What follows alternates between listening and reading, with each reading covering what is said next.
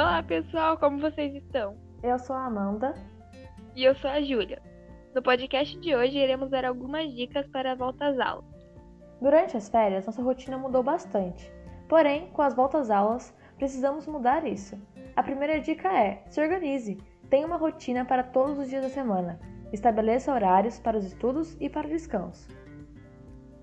Segunda dica: tenha o sono regulado. Estabeleça um horário para dormir e acordar, para evitar atrasos, cansaço e sono durante as aulas. É importante ter pelo menos 11 horas de sono todos os dias. Terceira dica: tenha uma agenda para organizar seus horários de aula, anotar datas de provas e de entrega de trabalho. Isso irá ajudar, pois sem um planejamento não conseguimos nos organizar. Quarta dica: separe o material da sala do dia seguinte com um dia de antecedência. Deixe tudo organizado para não haver atrasos ou problemas.